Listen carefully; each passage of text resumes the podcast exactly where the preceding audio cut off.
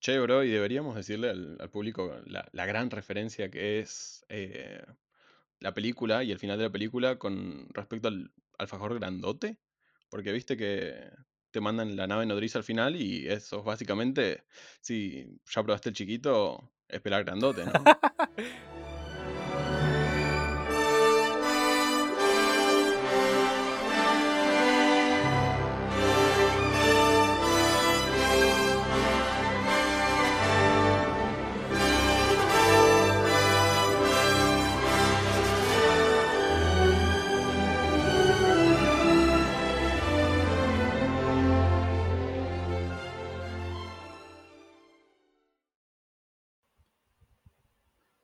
Muy buenos días, tardes, noches, bienvenidísimos a toda nuestra audiencia. ¿Cómo le va gente? ¿Cómo dicen que les va? Hoy en un nuevo episodio de nuestro queridísimo Malévolos Cucarachones del Espacio, un nuevo episodio ya ahí sorteando un 2020 bastante jodido, ¿no, mi queridísimo Uli? El 2020 infinito, Guille. El, el- año que nunca paraba de dar cosas más feas. Pero ya se terminó, así que nada. Chau 2020, hola 2021. Espero que no haya un, un COVID-20 o algo, alguna de esas cosas, ¿no? No haya más terremotos o... Bueno, en fin. Qué año de mierda, qué año incierto que no, nos, nos toca para el futuro, pero a darle, ¿no? Qué sé yo. En lo pronto vamos a ver una, una linda película con, con unos snacks, ¿no? Sí, ahora un ratito me vas a contar qué, trajiste para, para que morfemos. Pero, pero sí, sí, coincido, coincido. Por fin se va el 2020, por fin se va marzo del 2020. Seguramente enero se va a llamar abril, pero no importa. Vos me entendés lo que te digo. Eh, pero sí, ¿no? Chabón, ¿cuántas cosas hemos pasado? Hemos hecho un podcast en el medio. Bueno, yo estoy ahí de, de recibirme. Bueno, vos también. Y nada, como que la- hicimos todo lo posible, ¿no? ¿Viste? Cuando estás con un, remando en un dulce de leche repostero, ¿viste? Bueno, ahí, ahí creo que estuvimos nosotros dos remándola y obviamente nuestra audiencia seguro que también. Así que qué mejor forma de despedir el año que lanzando un episodio justito ahí a, a las puertas del 2021 en el que vamos a hablar nada más y nada menos y nada más que de Encuentro cercano al tercer tipo, un peliculón de nuestro querísimo Steven Spielberg, que nada, a mí me encantó, que, que te diga, me encantó. Sí, Che, Uli, ¿sabes qué? Sí, me encantó, me encantó, me sí, ah, ah, bueno, per- perfecto, porque no, no, no me quedaba claro. no, no, sí, Sí, sí. ¿no? Que, que viene a ser el, el clásico de, de este bloque tan, tan especial, que- porque en- encima, ¿viste? Nunca hicimos un, glo- un bloque con eh, especiales en el medio. Claro. Entonces, y este encima tiene especial Tenet, especial de El Mando y, y todo junto, pero no, pero va- vamos a terminar esto. Vamos a terminarlo antes de que sea el 2022, este bloque. Después iremos con otro. Claro, sí, sí, sí. Eh, les prometemos que antes del 2022 vamos a terminar este bloque. Eh, si no pasa algo en el medio, ¿no? Claramente. Pero, pero sí, sí. Y, volviendo, ¿no? Esto que decía que, es una película que, que me encantó, Uli. Eh, nada, tiene de todo, ¿no? Tiene, tiene sus cositas. Es una película que no sé si te pasó lo mismo a vos. A mí lo que me pasó cuando me la encontré fue como, ¿dónde estuvo esta película todo este tiempo de mi vida? Porque vos es un par de recursos de imágenes, de actuación, de recursos, de guion, de narración, de sentimientos y todas esas cosas lindas que hemos hablado durante todo este, este grupo de, de episodios anteriores. Y acá está englobado de forma hermosa. Entonces vos te encontrás cuando la ves con una película y vos decís, chabón, ¿dónde estuvo esta película o dónde estuve yo? ¿Y por qué no triunfó tanto? Bueno, es algo de lo que por ahí vamos a hablar en este episodio de hoy, de por qué por ahí no, no, no en el día de hoy hay tantas referencias. Eh, o por lo menos referencias que sepamos que es de encuentro cercano, ¿no? Porque por ahí tenemos esa escena del- de cuando está Roy con, con el plato ahí, con el puré, y después la vemos en Los Simpsons, pero yo ni enterado que salía esta película. Entonces, nada, creo que creo que le vamos a hacer justicia a este clásico que es como un recién viejo llegado, ¿no? Si se quiere decir, Uli. Y yo, yo no, no diría dónde estuvo la película, sino que vos estuviste lejos de los 70, ponele, lejos de los 80. Sí, también, toda claramente. tu vida. Eh, ese, ese es el problema. Y además que no somos yankees, porque allá como que ponerle un poquito más eh, salió. Acá que, para, ¿viste cuando hablamos de ET y Monguito? Acá salió Encuentros cercanos con algo así de, de locas, ¿viste? Esa, esas películas de Porcel, pero que únicamente hacía referencia al, al título. Pero no, e, esa- esas mejor olvidarlas que, que tenerlas en la memoria. Pero nada, nada, te, te digo, en su momento llegó acá. Ahora como que fue sepultado por otras, otras grandes películas también. Pero no, gran, gran película, gran película de las que vamos a hablar y vamos a hablar un montón, supongo, porque ya, eh, ya, ya, ya vamos a ver, por supuesto, que ustedes entienden que las películas que traemos acá están para, para que nosotros nos deleitemos hablando, porque, y que, que ustedes también capaz que se deleiten, ¿no? Pero nada, a mí me gusta un montón. Gran película, gran director, que yo en general lo tengo ahí para mirarlo, para honrarlo. No, no no es de los que más me gusten, pero uno no puede hacerse pelotudo y decir eh, Steven Spielberg no me gusta y por eso no existe, ¿no? Porque existe y, está ahí y nosotros lo traemos acá porque sus películas son grandes y creo que ya podríamos empezar a hacer un- una, una breve ventita de esta película, ¿no? O, o no, ¿vos qué decís? Y antes de vender la película, yo quiero que me vendas ese snacks que trajiste, ¿no? Ah, sí, esta semana nos auspician los grandes, los capos de Montaña del Diablo. Son unas papas picantes hermosas que está para snackearlas durante toda la tarde, tipo tirado ahí abajo del aire, porque otra cosa no se puede hacer. Eh, mirándose pelis, mirándose algo y clavándose un par de paquetes que además están buenísimos, boludo.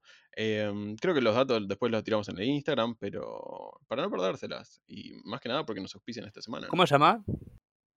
Eh, Montaña del Diablo. Uy, son- qué locura, qué locura, qué locura. De Wyoming creo que lo hacen, lo hacen de allá de Estados Unidos.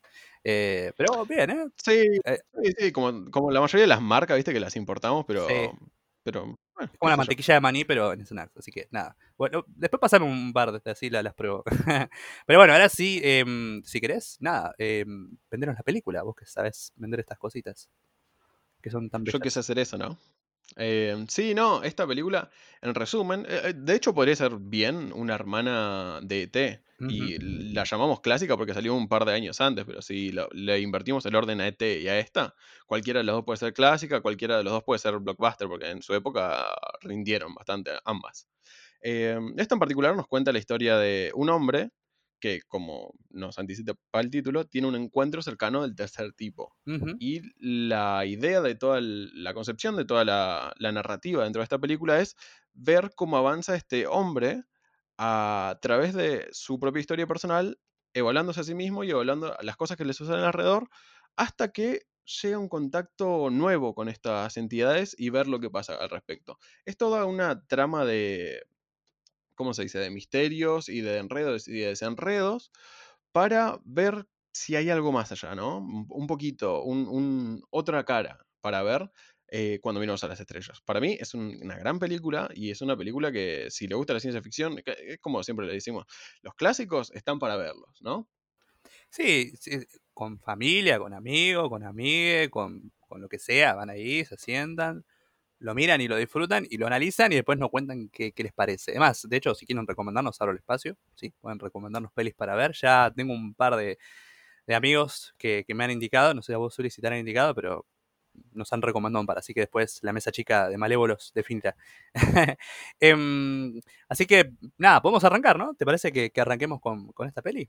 Sí, yo, yo creo que con eso yo la vendí y si siguen va a haber spoilers y, y igual no tan grandes, ¿eh? porque nos venimos cuidando bastante bien de no revelar demasiado. Así que, Exacto. así que vamos, vamos a darle un poquito. No, no sé por qué lado querrías agarrarla, qué tema te, te interpela más fuerte de la película. No, quería hacer una aclaración, ah, no sé si aclaración, sino como un, un- a- aportar algo, ¿no? Visto como decías, como que uno ve a Spielberg y de alguna u otra forma, como que, digo que reniega, pero como decís, ah, bueno, pero es Spielberg, está como sobrevalorado. Yo creo que es al revés, yo creo que está pasando el mismo fenómeno que pasó con Brad Pitt en su momento, ¿no? Que lo infravalorás, su, o su nivel su capacidad actoral por ser lindo, ¿no? Y acá creo que Spielberg, de alguna u otra forma, por esta cosa de no caer en, los boomers de, ah, lo ve todo el mundo, o porque hace películas taquillera, pensamos que es malo. Y no, todo lo contrario. No sé si, si coincidís en esto. Si me seguís en esta línea, como. Sí, ponele, ponele. Yo, estaría de ese lado de- del centennial que dice, ah, no, Steven Spielberg eh, es de la generación pasada, ponele, no, o no sé.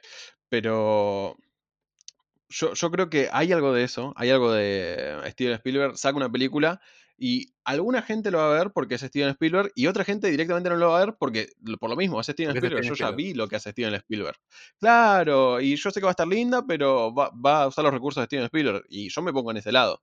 Eh, aunque, aunque, de hecho me pasa lo mismo con Tarantino, ponele.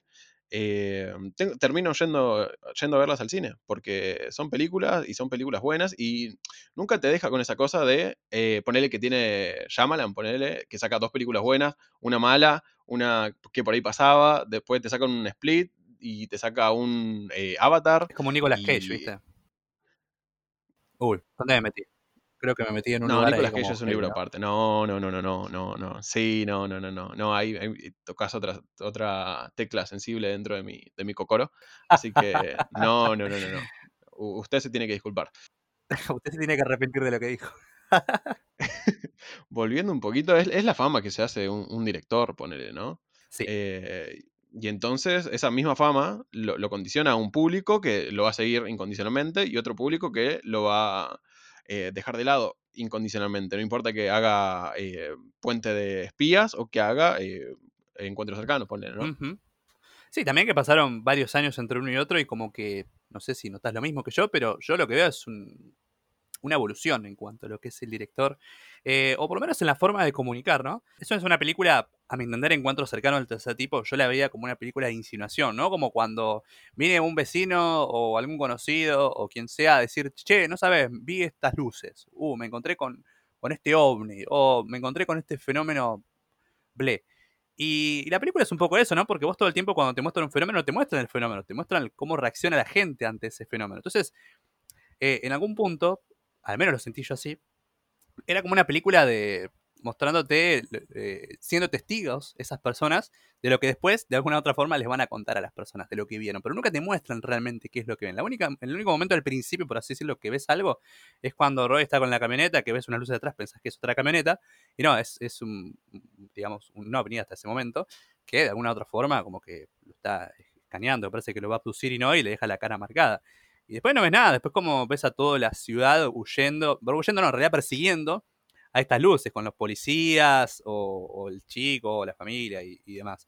Entonces, a mí creo que en ese sentido Spielberg eh, fue un gran acierto de cómo lo decidió mostrar, ¿no? Porque de hecho ah, no, no ves hasta el final a estos aliens y de hecho a los aliens lo ves hasta el último minuto, ¿bien? Y, y, vos por ahí bromeas un poco al principio con lo del factor grandote, pero de alguna otra forma es un poco eso, porque te va insinuando todo el tiempo y recién al final, a lo último, te muestra la frutillita del postre que es esa, esa entidad, ¿no? Que incluso hasta el último momento dudas si va a aparecer o no. Sí, además que eh, todo el tiempo está esta cosa del misterio y nosotros -huh. poniendo una, una, distancia, ¿no? Porque ya la película te pone la distancia. Sí. Nunca te muestra que hay algo. Claro. Eh, entonces, vos decís, eh, capaz que la están flasheando. Uh -huh. Porque encima la gente que tiene estos encuentros son gente. Particular. Son gente de a pie y particulares. Y total y completamente falibles desde un punto de vista científico. Ponele. Bien pudieron eh, hacerle un, una cama o se pudieron confundir. Porque. Y de hecho lo, lo menciona en la película. Uh -huh. En la reunión que tienen con, con, el militar. Le dice. Bueno, esto es un Space Saucer, ¿no? Y le dicen, ah, sí, no, es lo que yo vi. Y después le muestra que es un plato nomás. Y la gente de a pie es, es bastante. ¿Cómo se dice? Mm un, un, poco, un poquito nomás eh, crédula. Claro. claro, ingenua, crédula. Y además también estaban en una época que no. Una época y una historia, una biografía de Estados Unidos que sí. también te, era tendenciosa. Sí, era tendenciosa para ese lado. Así que eh, la forma de mostrarlo, creo que eh, te muestra la intención de toda la película de. ¿Están o no están? ¿Van o no van? ¿Vienen o no vienen? Y, y por ahí gana un montón, gana un montón. Y que de hecho, si lo pensás, eh, señales de Shyamalan, que lo traigo de nuevo, eh, juega por este lado también. Juega por el lado de. ¿Y, y cuándo vienen los ovnis? Eh? ¿Y dónde están? ¿Y por qué yo no los veo? ¿Y qué va a pasar cuando lleguen? Y usa los mismos recursos que, que, le heredó su padre Spielberg. De hecho, no creo que hubiera, hubiera existido señales como existió sin, sin, sin, esta película. Claro. Sí, de hecho, la mayoría de, de películas de encuentro.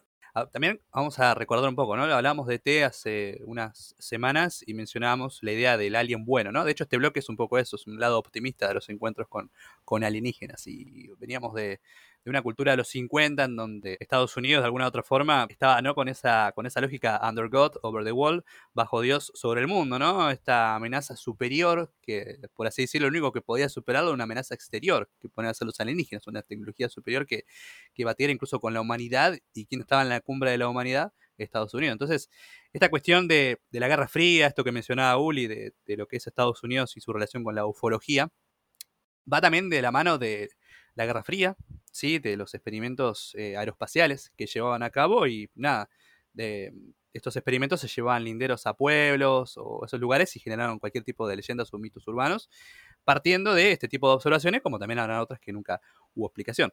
Por eso me parece interesante el costado que, insisto, le dio Spielberg en este punto. Y también, ¿no? El, si querés hablar un poco del contexto de cómo, de cómo pasaron de, de traspolar, ¿no? Esa sociedad de los 50, 60 a una sociedad más amigable con lo que es eh, la, vida alienígena, ¿no? Por así decirlo. Y amigable en tanto efecto gallina, el huevo y la gallina, ¿no? ¿Qué vino antes? ¿Este tipo de, corrientes o ya la sociedad estaba un poquito tirando para este lado? ¿O era lo que necesitaba? ¿Qué opinas? A, mí me parece del todo interesante esa, discusión en particular porque todos sabemos esa cuestión eh, bastante tutelar que tiene Estados Unidos para con el resto del mundo. Y eh, eh, la sociedad de, Estados Unidos en los 50 se vio de alguna forma vulnerada y, con miedo. Y eso había pasado pocas veces. Y impactó de manera gigante en toda la sociedad. Y por eso teníamos estas, como vos dijiste, estas secuencias y resecuencias de películas y series y otros libros, los comics pulp, ¿no? Todas estas cosas donde venían aliens a invadir. Y entonces el miedo del pueblo se, plasmaba un poquito en sus obras de, ficción, como ya hemos dicho igual, ¿no? También en, The Thing y en, en, otros capítulos. Pero acá girándolo y diciendo, bueno, esto que nos invade viene de afuera y son los aliens. Y entonces estaba total y completamente estandarizado que los aliens van a ser malos, que los aliens van a venir a conquistarnos, que los aliens eh, son todos iguales en algún punto porque son rojos y, eliminan todo tipo de diferencia, ¿no? Y entonces yo rescato, mm, me acuerdo un poquito de una entrevista de George Lucas, ponele, eh, que le hicieron al respecto de los robots, ¿no? De por qué Citripio y Archu eh, eran tan amables. Y le dijo, y porque yo ya vi muchos robots eh, malos en esa época. Y yo quería ser un poquito más optimista. Y bueno, es el mismo planteo que tiene Spielberg para con los aliens en esta película. Ya vimos mucho eh, los aliens malos. Ya tenemos una historia en Estados Unidos de aliens malos y de invasiones metaforizando cosas. Yo no quiero eso. Yo quiero mirar a las estrellas de manera optimista, nos podría decir Spielberg con respecto a esto. Y es lo que plasmó. Eh, porque mm, un poquito bromeábamos al respecto, pero esto bien podría ser una especie de precuela o mundo alterno al de Star Trek, en donde la ciencia eh, está a la disposición de encontrar nuevos, nuevas cosas en el universo, nuevos territorios, nuevas eh, civilizaciones, encontrar otras cosas interesantes que no sean meramente productos o capital político o capital material, ¿no? Eh, y, esta cosa se conecta de manera unívoca con esa serie porque está esta, esta base de optimismo. No sé si vos pensás lo mismo, Villa. Coincido, y de hecho te lo puedo traspolar ya que nombraste a Star Trek. Me, siento en mi salsa. Eh, en Star Trek está el universo, digamos, Prime, que es el universo el que estamos nosotros, por así decirlo, por ahora.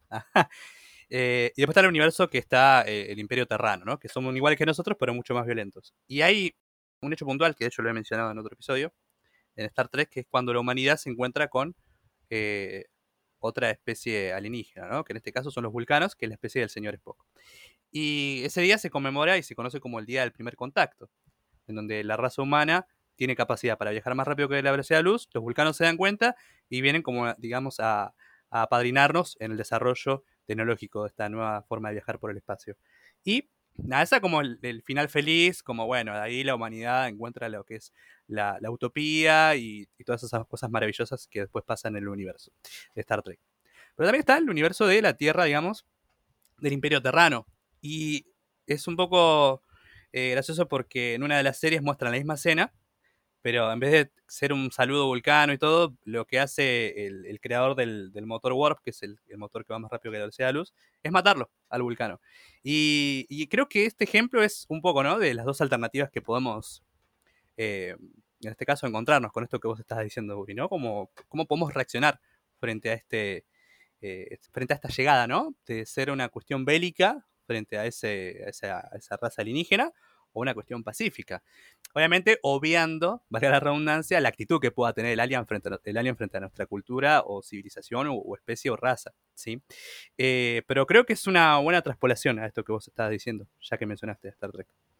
Sí, además, eh, siempre pensar que los contactos entre civilizaciones pueden espejar nuestra propia historia y siempre pueden ser metáforas de los propios encuentros que se han tenido entre civilizaciones. Y, mm, obviamente voy a hacer referencia a Colón, eh, encontrándose con, con los pueblos eh, autóctonos de, de acá de América, ¿no? Sí, Y, y aprender de nuevo, como ya he dicho, un poco de la historia y qué pasa si la historia no hubiera sido así, qué pasa si hubiéramos sido más afables con los otros, en este caso los aliens. Yo, yo creo que no- a nosotros nos tocaría el lugar de autóctonos de la Tierra, ¿no? sí. Un poquito desprovisto de tecnología y que los otros vienen y vienen bastante más avanzados y con tecnología que nosotros no entendemos, pero el hilo conductor y el hilo que va a de alguna forma marcar eh, una igualdad entre ellos y nosotros es la comunicación y cómo Sí. codificamos una com- comunicación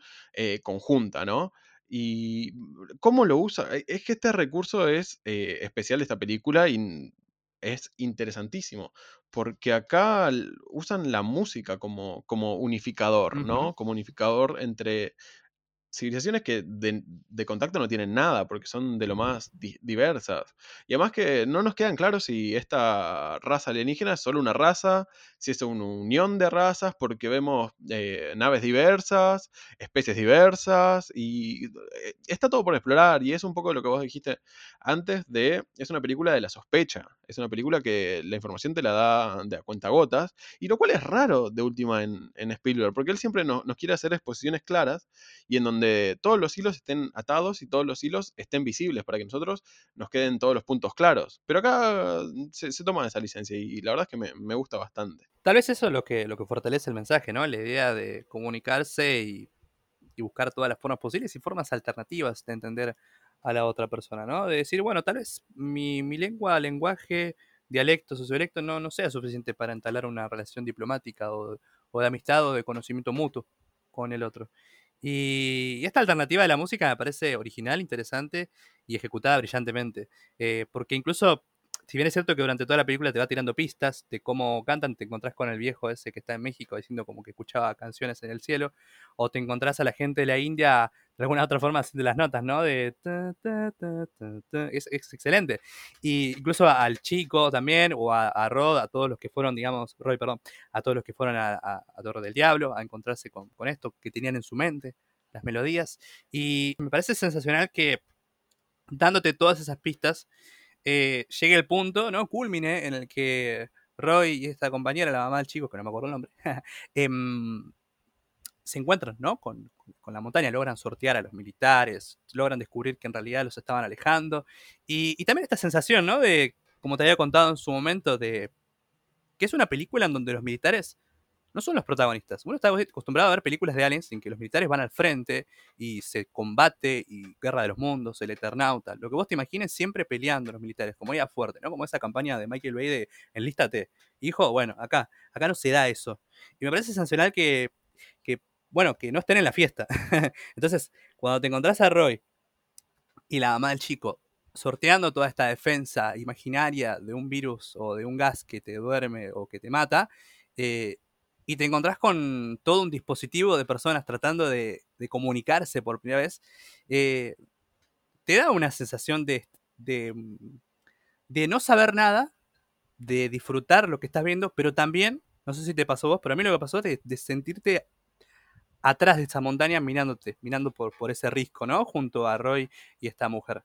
Y, y lo único que haces durante ese, esa, ese lapso final de la película es mirar y escuchar nada más y te quedas como medio boca abierta. No sé si te pasó lo mismo vos en esa parte, Uli. Sí, y es esta cosa del lenguaje visual que, que articula Spielberg, ¿no? Eh, y en particular en esta película, ¿no? Que lo que nos muestra, de alguna forma, es eh, planos en donde nosotros estamos viendo las reacciones. Todo el tiempo estamos viendo las reacciones de los personajes. Sí. Nunca estamos viendo el evento o el fenómeno en particular al, al, cual están reaccionando. Si bien tenemos estos teasers, porque, por ejemplo, cuando está entrando a la casa de la, de la señora, que le, le, van a abducir el pibe, sí. eh, tenemos como que, bueno, le están entrando por la chimenea o por las alcantarillas o por no sé de dónde, pero nunca vemos qué es lo que se está llevando al pibe o qué es lo que se va a llevar al pibe.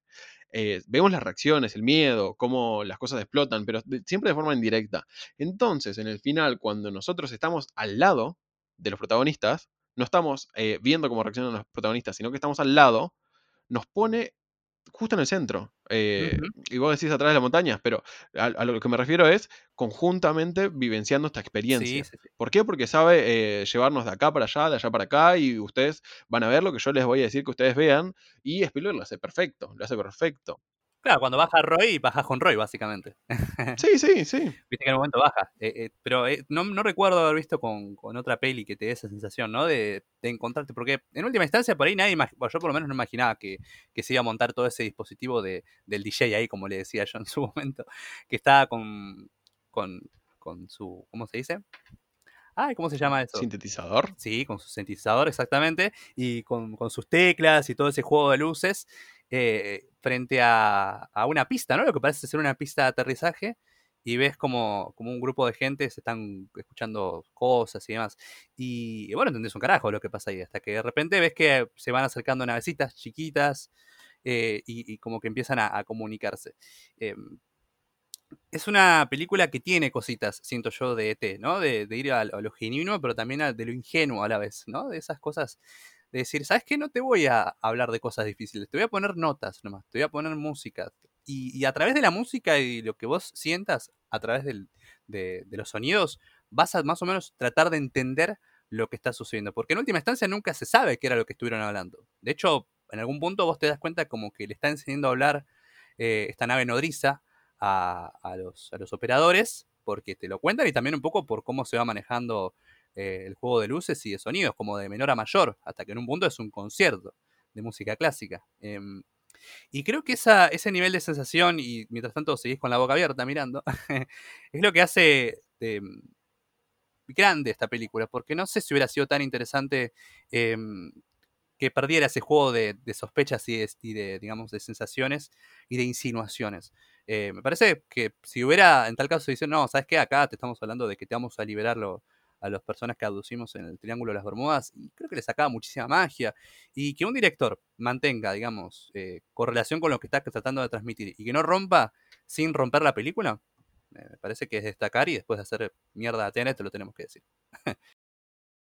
Sí, pero chabón, eso es otra cosa. Y tipo, ponele cuando todas las escenas del, francés, que no sabemos si es militar, si es un traductor o qué mierda es, em, todas esas escenas, no te dice, yo estoy yendo alrededor del mundo buscando aliens. No, estás viendo señales, estás viendo señales indirectas eh, que le comunican a, este traductor. No es traductor, no, sé qué bien cómo llamarlo, pero este hombre francés, ¿no? Eh, ves que lo, está en India, está en... Por momentos parece sociólogo. claro, lo que está haciendo es recolectar información. Vos no sabés de qué. En un momento está con antropólogo, algo de eso debe ser.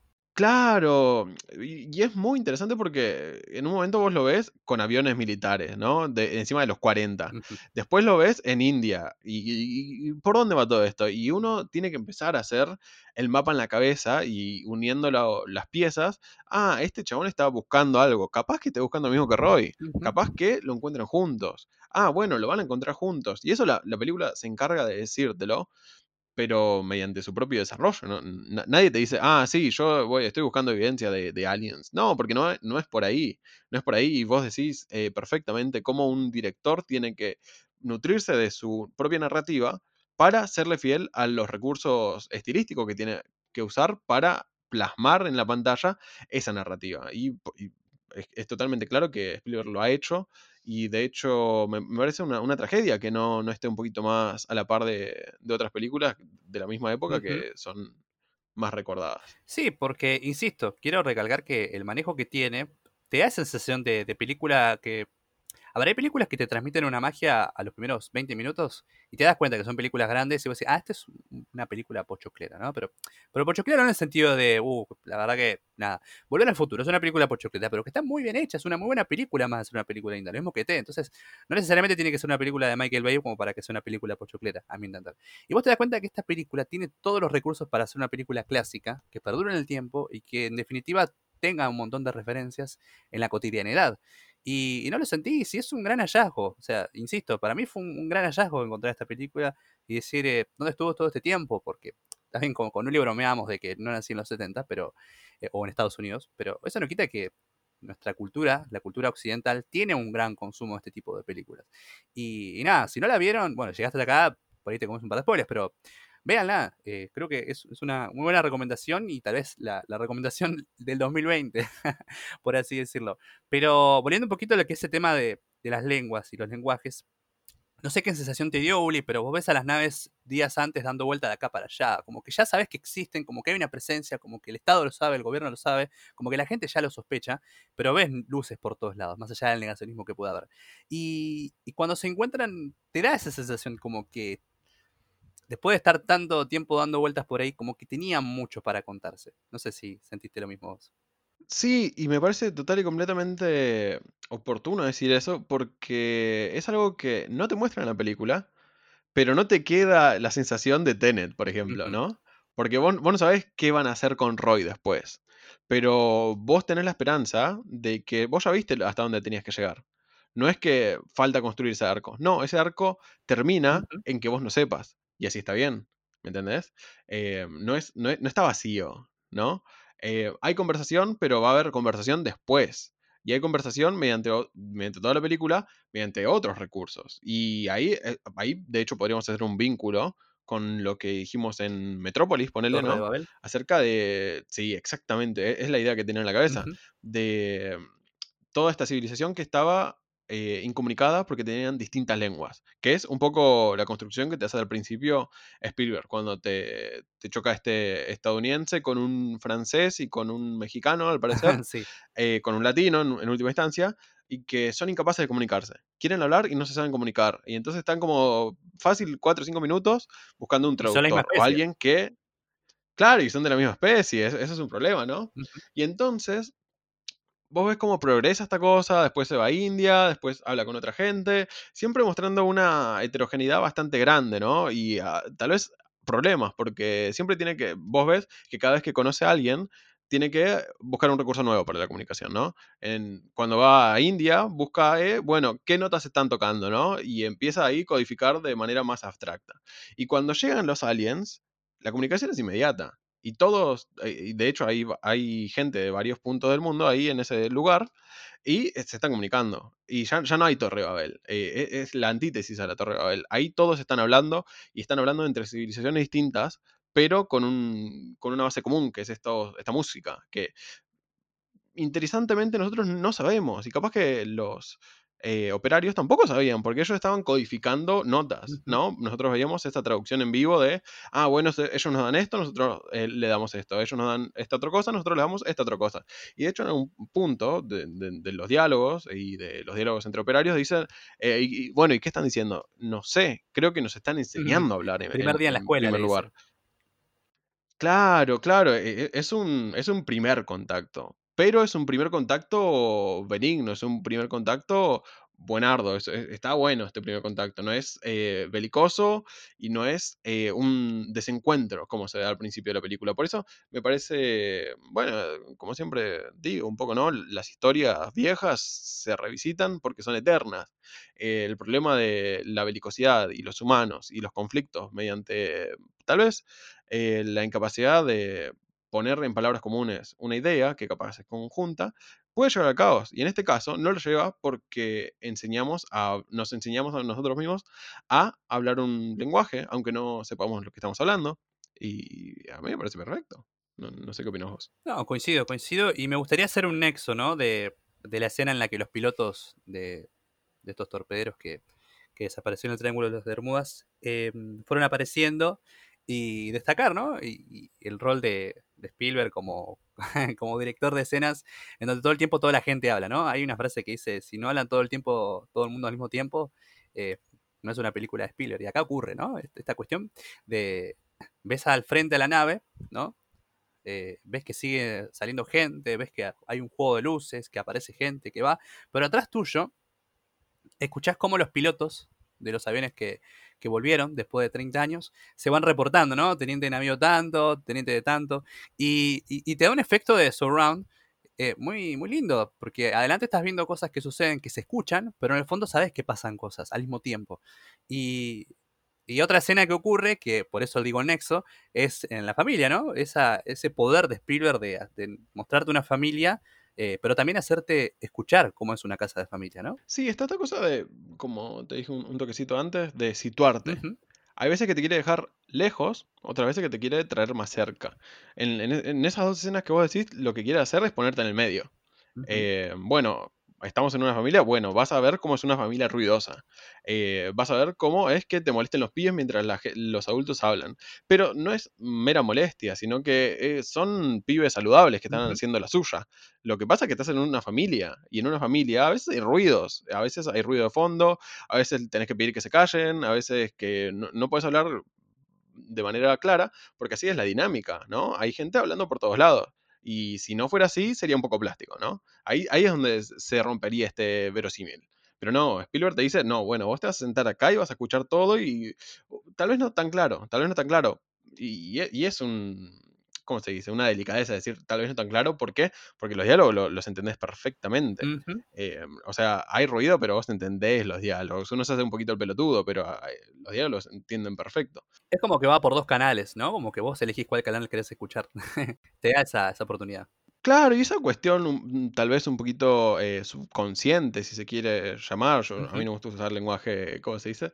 Lenguaje psicoanalítico, pero si, si se quiere un, un poquito subconsciente de, ah, bueno, estoy en este lugar, entonces callo la voz de los pibes, Claro. ahí en esa cotidianidad, ahí vos te das cuenta, ah, entonces estoy en una casa familia. Y lo mismo en el otro lugar, ¿no? Como yo te dije, bueno, a veces no quiero más lejos, a veces estás afuera de la montaña, a veces estás en el centro de esta torre. Bueno, ahí nos hizo sentir en el centro. ¿Por qué? Porque teníamos gente en el frente, gente atrás. ¿Y cómo haces eso? ¿Cómo, cómo un director muestra algo que no está en pantalla? Con y con el sonido. Por eso, claro, por eso es, es un mecanismo, un, un recurso audiovisual, cine. o- alguien que lo entiende usa estos trucos, porque además no son truquitos de, ah, bueno, entonces pongo la luz allá y, y mirá qué lindo que se ve con, esta, con este neón, ¿no? Poner un micrófono ahí atrás, nada más. No, no, por eso, totalmente, no, no es un truquito barato y no es un truquito que hay que desestimar, porque lo que está haciendo es mostrarnos un ambiente completo. Un ambiente completo cuando vos lo único que podés hacer es un recorte. Y cuando alguien usa ese tipo de recursos, vos sabés que la, la tienen atada, porque Spielberg un- uno puede decir lo que quiera, a mí en general, ya te dije, no es mi director favorito, pero que la tiene atada no, no hay forma de negarlo, es, es un genio y es un genio que sigue produciendo. Así que a no perdérselo, me parece. Sí, por eso esta cuestión de que te decía, ¿no? De por ahí. Ahora por suerte no, pero vuelvo al ejemplo de Brad Pitt, ¿no? De nada, porque es lindo, es como, bueno, no es buen actor porque es lindo. Hay gente que en su momento pensaba eso, o que no, o que tenía esa sensación eh, subjetiva, ¿no? De decir, no, no lo miro por, lo, por ble. Y, y no, chicos, Spielberg está ahí para, para que lo disfrutemos. Eh, no te digo que somos eh, muy del fan de Spielberg, del fandom, pero, pero nada, hay que disfrutarlo, gente, hay que reconocerlo, las cosas que se hacen bien. Em, después, por otra parte, lo que quería hablar, ¿no? Yendo un poco a este recorrido de, de cómo, de qué sensaciones nos fue transmitiendo la película a lo largo de, la misma, eh, esta idea, ¿no? De, de película de recorrido, ¿no? Porque en todo momento ves a gente corriendo, ves a gente que va de acá para allá, que, que pum, que va, que va de un punto A a un punto B, pero a su vez ya está pensando en ir al punto C, o que por momentos eh, no saben a qué punto van, como es Roy armando esa montaña dentro de la casa. Eh, entonces, a mí me da esa sensación de que era gente, por así decirlo, gente corriendo, sudando, pero que no estaba cansada. Sí, es que está est- esta cosa, ¿no? Un, un- un poco de la naturaleza humana, yo diría, ¿no? De, bueno, nos plantean esta pregunta. ¿Qué, qué hay más allá? ¿De qué se está tratando esto que me pasó, esta experiencia que yo tuve? Bueno, vamos a averiguarla. Bueno, eh, tenemos que ir allá para averiguarla. Ah, no, no estaba allá. Bueno, volvamos a, a donde yo Ujú, estaba. Y veamos de acá cómo averiguarlo. Y entonces, esa corrida es la cuestión habitual de- del ser humano en, en algún punto. ¿no? Y, y acá extrapolo un poquito mi, mi situación porque yo tengo un carácter inquisitivo, tal vez otra gente no. Pero creo que la idea de la película es que la gente en general hace eso. ¿Qué pasa? De- ¿Dónde está el jefe? Dice Roy en un momento. Quiero hablar con él para que me dé explicaciones. Porque yo me estoy volviendo loco y a, y a mí, eh, ¿qué? ¿Qué? A- a- alguien que me diga. Porque yo, la verdad, que me estoy volviendo loco, sin, sin, con tantas preguntas y sin ninguna respuesta. Y es por ahí, porque nosotros nos ponemos en los zapatos de Roy. Y nosotros durante dos horas nos creemos Roy en algún punto. Y entonces, bueno, ¿dónde están las respuestas? Quiero las respuestas. Eh, ¿Están allá? ¿Vamos a la montaña? ¿Qué tengo que hacer en una montaña? ¿Dónde, ¿Qué son estas imágenes que tengo en la cabeza? Ah, bueno, lo voy a hacer con puré. No, bueno, lo hago con, con esta otra cosa. Ah, bueno, tiene, tiene forma de montaña. Ah, no, no tiene forma de montaña. Tiene forma de una torre plana, ¿no? Y bueno, entonces, a lo largo de todas esas secuencias, lo que nosotros aprendemos es que la búsqueda de esas preguntas se hace así, se hace corriendo, se hace fallando, se hace investigando por otro lado. Claro, totalmente, totalmente. Y lo hace con tanta naturalidad el chabón, con tanta naturalidad Spielberg, que uno no se da cuenta que literalmente están todo el tiempo corriendo. Porque mm, los lugares no son lugares en donde sucede toda la película. No hay, no hay una locación donde estén más de 10 minutos. Y tampoco es una de esas de eh, Transformers donde están todo el tiempo corriendo y a vos te fatigan los ojos de tanto metal retorciéndose. Y, che, bueno, y, eh, ¿para qué parte de Estados Unidos iban? ¿Eh? No, eso no pasa en esta película. Claro, sí, sí. Y, acá te queda todo claro. Acá van de acá a allá y van a ir a otros 500 lugares, pero está claro por qué van y cómo van y, qué, qué esperan encontrar ahí, ¿no? Eh, así que sí, sí, total y completamente de acuerdo con esa cosa de que están corriendo. Están corriendo porque las búsquedas de este tipo no se pueden hacer de otra forma. Se hacen corriendo. Por momentos, eh, volviendo a ¿no? Es, medio imposible ya no volver a T cada por tres. Eh, me hizo acordar a la mamá de, los chicos, ¿no? Cuando llega de, las compras y, está, ahí adelante, o sea, está ahí adelante pero aún así va de acá para allá, tac, tac, tac, acomodando las cosas. Y te da. Esa sensación esta película en cuanto al ritmo de, un lado está todo tranquilo, pero ves a la, otra persona como que va para allá. Sí, sabes que yo diría que es como una, foto negativa, ponle, mm. ¿no? Porque en ET vos tenés una madre que está corriendo, pero por eh, lo alienada que está el sistema que pertenece, ¿no?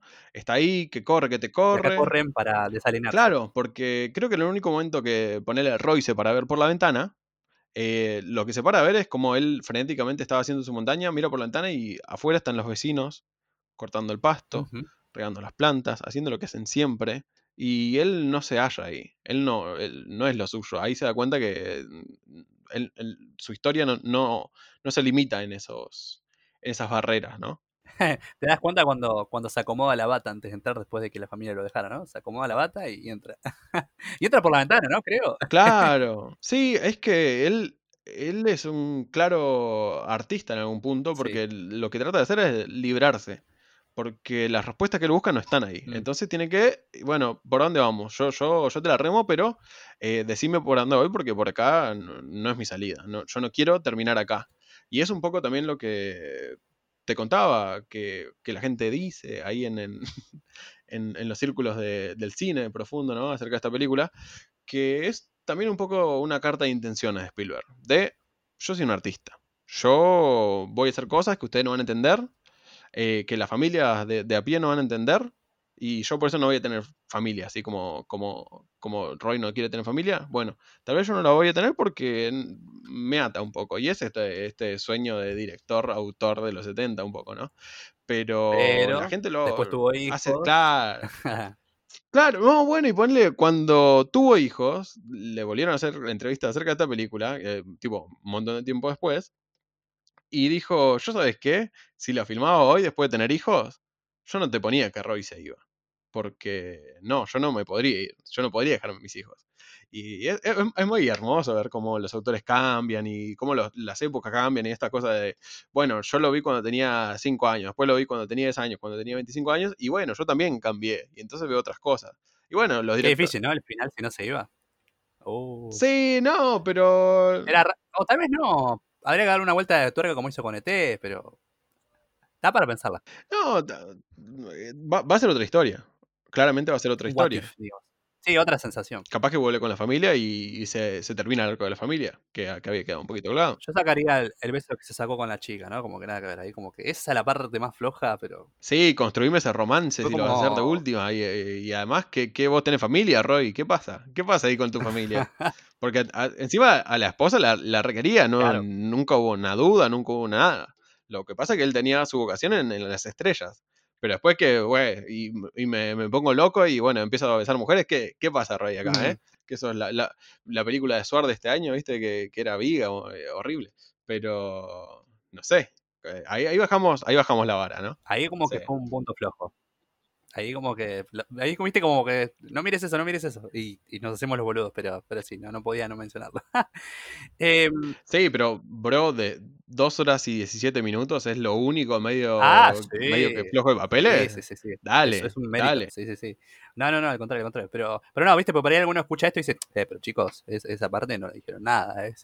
No, acá evaluamos todo, gente. Acá no nos hacemos los boludos. Y otra cosa que me, gusta mucho, ¿no? Este, es- este parece que es más un episodio de Spiller, ¿no? Me di cuenta. pero igual sabíamos que el bloque iba a tirar un poco esto. Pero eh, esta cosa, ¿no? De los planos. De cómo usa el posicionamiento de cámaras. Sobre todo en la parte de diálogos. Que acá seguramente coincidas conmigo. Cuando te muestra un diálogo, te muestra la persona que habla y la reacción de la otra persona mientras habla, ¿no? Cuando el padre estaba contando un poquito lo que atravesaba y el hijo llora frente a él. Y me parece interesante, ¿no? Ese recurso que, que por ahí hoy se da, pero no tanto. Y por ahí uno puede recurrir siempre al nombre propio, ¿no? Del director, pero me parece interesante como, como recurso y como por ahí en otro tipo de, de textos, ¿no? Cuando digo textos me refiero a películas, series o lo que sea.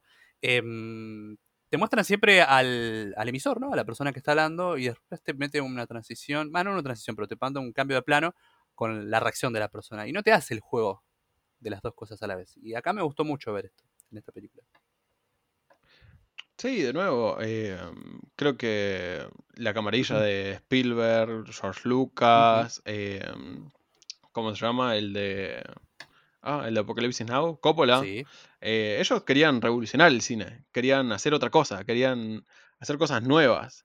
Y entonces vos acá ves el reflejo del cine francés, de estos planos así de frente y de costado. Es, es persona también, es persona de, de Bergman, ¿no? Eh, y donde tenés varias caras al mismo tiempo reaccionando, hablándose, pero no literalmente mirando a la cámara o mostrándote del mismo perfil a las personas, porque hay, una conciencia de, del cine ya en esa época. Y acá claramente lo usa, porque tipo, están en la cena y el padre está mirando de perfil a la cámara y mientras el pibe está mirando de frente. Y ellos, no se miran. Tipo, literalmente es una escena que a nosotros nos conmueve porque ves acto y reacción dentro del diálogo, pero que naturalmente sería rarísimo si el chabón no le, no le estuviera mirando la cara al pibe. Eh, así que hay una conciencia de- de- del cine y de la cinematografía y sus recursos que claramente está usando eh, Spielberg, que de nuevo sabe un montón y la tiene reatada. Pero sí, no, totalmente. Hay, mm, lo que rescato de todo eso es que hay influencias de un poquito más viejas, de recursos que Mm, sí. ya se usan y que ahora capaz que no se usan porque capaz que son complejos, capaz que, el, oh, y, si esto queda medio dual o la gente no lo entiende, no, hay que explicarlo y hay que hacer plano contra plano para que sea más claro, porque los diálogos plano contra plano funcionan mejor. Y capaz que no, capaz que, que no es por ahí.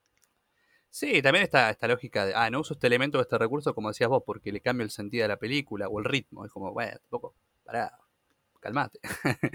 Eh, no todo en la vida es plano secuencia, ¿sabes, querido? Que- Viste que está de moda últimamente, ¿no? El plano secuencia. Desde que vieron Daredevil, ¿no? Esa- esas peleas en el pasillo, ya todos quieren hacer plano secuencia.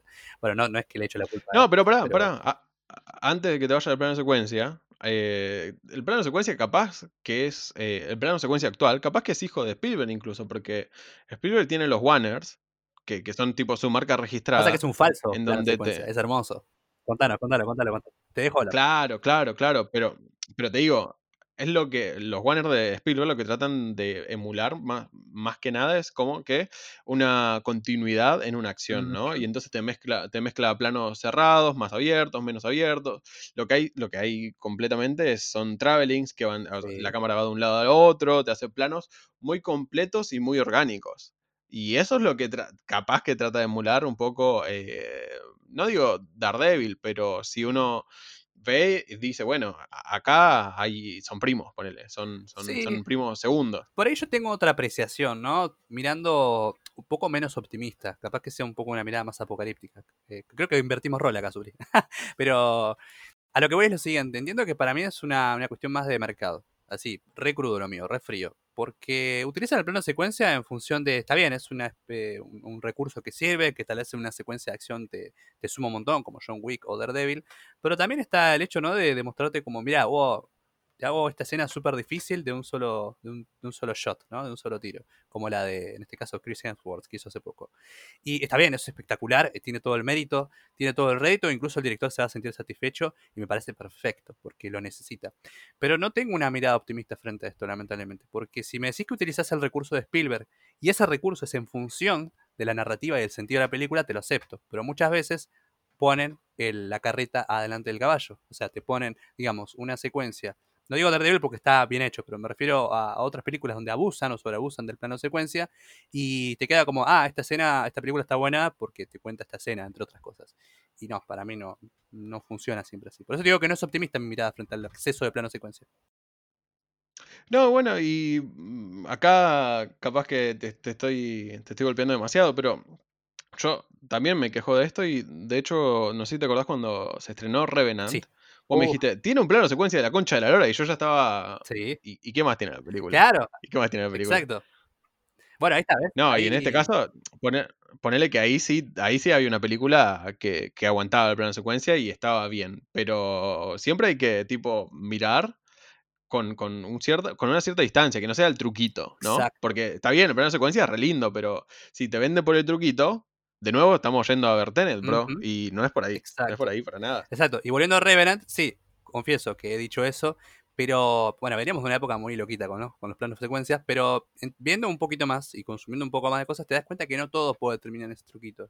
Y, y es triste, porque así como pasó a mí, hay un montón de gente que por ahí genera ese tipo de subestimación indirecta, porque no creo que el director siente, ah, no, ahora voy a sentarme a subestimar a la audiencia. No, no creo que lo hagan en esa función, pero tampoco le permiten dialogar de otra forma con, lo que es el público y la audiencia. Y ahí está el error. Vos como director tenés cierta responsabilidad al transmitir un mensaje, ¿no? De, la forma en que lo haces.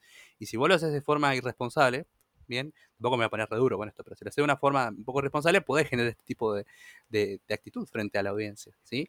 No digo que sea una audiencia pasiva, pero si vos lo, lo, bombardeas todo el tiempo con este tipo de contenido que estamos atravesando, tenemos este tipo de, planos secuencias todo el tiempo, cuando en realidad lo hacen por el truquito más que por la película en sí. No sé si se entendió mi punto, Juli. Sí, se entendió totalmente. Y acá, al decir lo que siempre. Eh, que de hecho, no, sé ni dónde lo escuché, pero yo, yo estoy robando esto, tampoco que lo inventé yo. se anda diciendo, algunos eh, dicen. Sí, alguien dijo. Lo, lo, que está en la pantalla es lo que queda. A vos te van a recordar porque sos el que usaba truquitos al pedo para no contar historias, o te van a recordar como el que hace grandes historias. Lo que queda en la pantalla es todo, no, no hay excusa, no hay un yo estuve enfermo este día y por eso esta secuencia de acción salió medio pedorra. No, no hay, no hay tal cosa. Lo que queda en la pantalla, queda en la pantalla. Y si usaste mal el recurso, lo usaste mal porque no, no te convenía en tu historia. Y a lo sumo, tendrás otra película. Y de nuevo, lo que se plasma en esa película, ¿te va a salvar o no? Pero lo que está en la pantalla está en la pantalla. Eh, vos usás los recursos que quieras, no los uses. Vos corres el riesgo, ¿no? O sea, el cine deja morir a mil películas por año, ponele. Porque yo que me la paso mirando películas, siempre hay películas que, que todo el mundo habla y que yo no puedo hablar pero porque no las vi. Porque el cine, si no sos relevante, si no sabes usar bien las cosas, después no te, no te agarra para el siguiente año o para 15 años después decir, ah, mira esta película que alguien comentó. No, si usaste las cosas correctamente, la gente no para de hablar. No, no es que te, te, rescatan porque, ah, en la historia de los planos de secuencias, este usó un plano de secuencia. ¿Y para qué historia? No, no sé para qué era la historia. pero bueno, e, esas cosas no, esas cosas no pasan. Así que lo que sobreviven son las historias por eso, en última instancia. ¿no? Por eso, poniendo al lado bueno del podcast, ah, eh, revitalizamos lo que es eh, Steven Spielberg por ese, por ese motivo. Y creo que cada tanto habría que volver a ver un par de películas. Eh, y recordar esos domingos, ¿no? En los que generaban sensaciones lindas, ¿no? Y no siempre contando historias, eh, digamos, optimistas. A veces una historia de despedida como la que es la de T. Es una historia linda, pero genera un tipo de sensación eh, linda, valga la redundancia. Em, así que nada, para mí eh, cerrar el año con, este episodio y con una película tan bella como lo que se encuentra cercano al tercer tipo, no, no me lo esperaba. En, en, el inicio del 2020, te voy a ser honesto, no me esperaba el podcast, no me esperaba ver tantas películas este año y, nada, un gusto eh, compartir este espacio contigo, Uli. ¿sí? No, no, no hago el cierre ya ya, pero quiero, quiero tomarme un tipito ahí con, la copa en la mano para decirte que, fue un lindo proyecto haber arrancado con vos y, que está bueno sentarse y hablar de, películas o, de, series, ¿no? Cada tanto y, y desmenuzarlas un poco.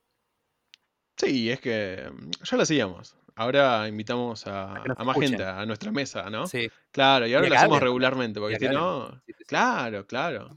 Y nada, un, un gran proyecto, un gran proyecto, no- tal vez no, lo- no por la envergadura, que, bueno, que, que es internacional, no. Es, es grande porque en nuestro corazón es grande, en los corazones de, de la gente que nos sigue, que nos dicen, che, no, eh, y con respecto a esta película, yo pienso que tal y cual, a- ahí se vuelve grande, ¿no? Cuando, cuando la gente opina, porque ya te digo, lo que hicimos fue abrir la mesa, fue abrir la mesa y regularizar las reuniones. Porque hablar de películas, eh, toda la gente habla de películas. Lo bueno es que la hablen en conjunto y que saquen sus evaluaciones de las películas que le han gustado. Y eso es lo que hicimos un poco acá. Y, y me parece me parece perfecto. No sé si querés agregar algo más de esta peli. Yo por, por lo pronto no tengo nada más que decir, más que es una bella película. No, que eso, vuelvan a los domingos, revean películas viejas que les han gustado porque es, es un buen ejercicio. ¿Y alguna recomendación que tengas en mente? Eh, recomendaciones, toda la filmografía de Spielberg, eh, un poco eh, tiburón. No Uy, si ¿viste la han visto, si no la han visto, porque... Tiran una referencia en la peli a Tiburón, un par de notas de la nave nodriza. Sí, sí, sí, sí, sí, sí, sí, es, es perfecto. Y, y es, es un gustito que uno se puede dar cuando... Ah, vamos a hacerle el honor a John Williams, que la rompió toda. John Williams, este aplauso es para vos. Pero, insisto, eh, eh, voy a abrir un paréntesis porque me olvidé y me pasó con Hans Zimmer en su momento con Interestelar. No quiero que pase acá. Sí, acá sí, no sí, tiene que pasar. John Williams, literalmente, para mí, para mí, si vos coincidís, Willy, me parece bien y si no, me importa tres carajos. Para mí, la escena final la dirige John Williams. ¿Qué querés que te diga?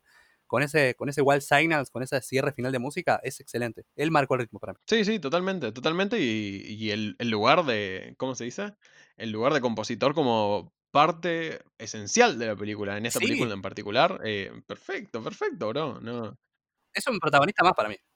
A ese punto te lo llevo. Sí, sí, totalmente, totalmente, totalmente. Y no recuerdo otra película, porque también vos decís, ah, bueno, y ya Star Wars. Que por cierto, ese año pierde el premio a mejor composición con Star Wars. Es como, wow, es como que está feliz y enojado al mismo tiempo. Pero eh, Es el, meme, es el meme de la señora esa que está sonriendo y llorando al mismo tiempo, la, la rubia, ¿viste? sí, es ese meme. Es ese meme, chaval. Es ese meme claramente, pero, pero en definitiva eh, es una composición y no sé si las mejores de su carrera y tal vez sean las más infravaloradas de todas porque eh, genera un diálogo, genera un lenguaje y genera una escena y genera un clima.